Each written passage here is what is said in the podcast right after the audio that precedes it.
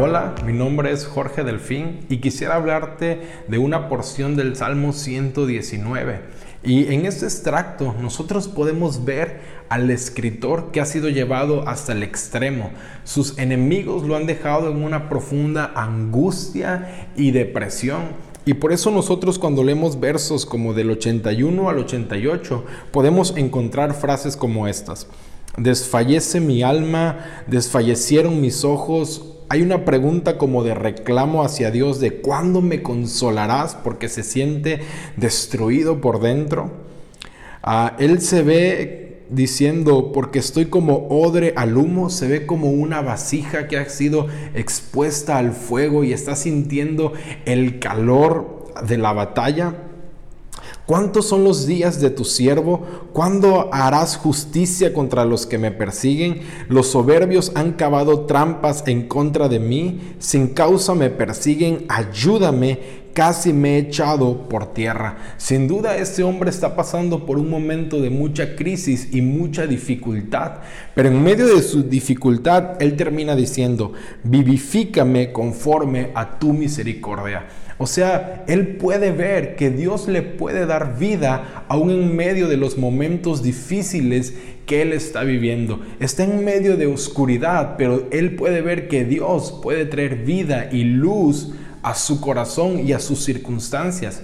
Y esto me encanta y me hace recordar a cómo empieza el relato de la Biblia, porque empieza diciendo que la tierra estaba vacía, estaba desordenada y las tinieblas la cubrían, y entonces Dios empezó a darle forma. Y eso me encanta porque Dios es experto en ver posibilidades en un vacío en blanco. Dios puede crear algo hermoso de la nada absoluta. Así que no importa en la condición en la que tú y yo nos encontremos en este momento, siempre hay una posibilidad para que Dios haga algo hermoso en nuestras vidas. Y lo primero que Dios hizo en el relato de la creación es que Dios hizo la luz, porque la especialidad de Dios es crear luz a partir de la oscuridad. Y la verdad es que Dios no le tiene miedo a nuestra oscuridad, Dios no le tiene miedo a nuestros vacíos o a nuestro desorden, Dios no le tiene miedo a nuestros vicios o a nuestra depresión, Dios no le tiene miedo a nuestras inseguridades, Dios puede traer luz a partir de nuestra propia oscuridad. Él es experto en crear vida a partir de la condición en la que nosotros nos encontramos.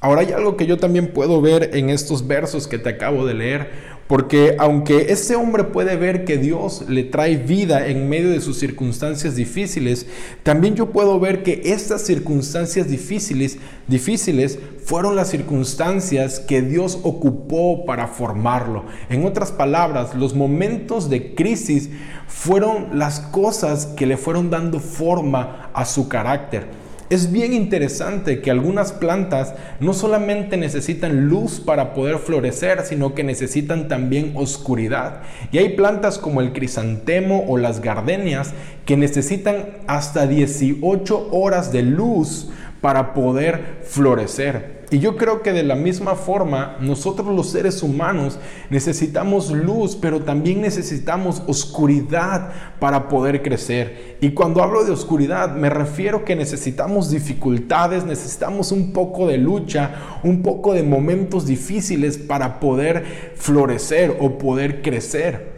Entonces, cuando nosotros miramos las circunstancias en las que estamos plantados y vemos los momentos difíciles que estamos pasado, pasando, no solamente tengo que mirar cómo me siento, sino que tengo que mirar que esas circunstancias tienen los ingredientes necesarios que me están formando en la persona que Dios quisiera que yo sea. O sea, nuestras crisis, nuestras luchas, nuestras batallas, los momentos difíciles tienen los nutrientes necesarios para irnos dando forma a nuestro carácter. Y cuando yo veo eso y sé que Dios está conmigo en medio de mis luchas, puedo verlo y, me puedo aferrar a Él y ya no importa cómo me siento, sino lo que importa es que esto que estoy viviendo me llevará al futuro que Dios ha planeado para mí. Ah, las personas que se dedican a vender joyas, especialmente los diamantes, Ah, exhiben con mucho propósito los diamantes sobre terciopelo negro. Y es porque el brillo de estas piedras se magnifica cuando se les pone en un fondo oscuro. Y del mismo modo nuestra belleza se desbloquea cuando estamos rodeados de oscuridad, cuando estamos rodeados de momentos difíciles. Isaías 43 dice lo siguiente. Oh Israel, el que te formó dice, cuando pase pases por las aguas, yo estaré contigo. Cuando pases por los ríos de dificultad, no te ahogarás. Cuando pases por el fuego de la opresión no te quemarás, las llamas no te consumirán. Y me encanta esta promesa de parte de Dios, porque Él dice que pasaremos por el fuego de la opresión, pero no nos quemaremos. Pasaremos por las llamas, pero estas llamas no nos consumirán. Y cuando nosotros atravesamos el fuego, Dios no va a permitir que nos quememos. Tal vez tendremos cicatrices, pero Él sanará las heridas y cuando miremos las cicatrices, recordaremos la fidelidad de Dios. De hecho, después que él termina hablando de este momento difícil, él escribe lo siguiente, de generación en generación es tu fidelidad. En otras palabras, Dios, tú siempre eres fiel. Y creo que cuando nosotros podemos ver los momentos difíciles que hemos atravesado, lo único que podemos ver al final de todo es Dios siempre ha sido fiel.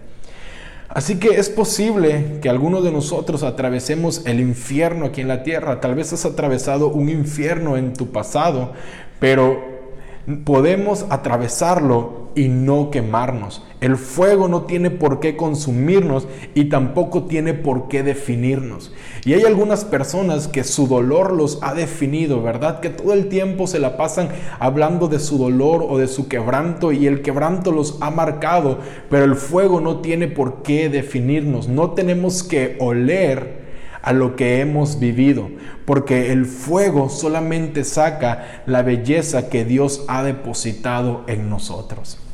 Y ya para terminar, quisiera leerte ah, el verso 57 de este Salmo 119 que dice, mi porción es el Señor o el Señor es mío. Me encanta porque este hombre se está apropiando de Dios. Él está diciendo a Dios, Dios, tú eres mío, tú eres mi porción, tú eres mi herencia. Él puede ver a Dios y se pierde en el asombro de ver ese Dios grande y glorioso y termina diciendo, ese Dios es mío. Y si Dios es suyo, todos los atributos de Dios también son suyos. Por un momento quisiera que pienses, ¿qué es Dios? ¿Cuáles son los atributos de Dios? Podemos decir, Dios es paz, Dios es gracia, Dios es alegría, Dios es consuelo, Dios es esperanza. Y si Dios es suyo, todo lo que es Dios también le pertenece a Él. Yo por eso quisiera animarte a que puedas hacer de Dios tu mayor porción, tu mayor pertenencia. Porque si haces de Dios tu porción, si haces de Dios tu pertenencia, todo lo que es Dios también es tuyo. Y si estás necesitado de paz o estás necesitado de alegría o estás necesitado de consuelo, al hacer de Dios tu máxima pertenencia, todo lo que es Dios y todo lo que Dios tiene, también será tuyo.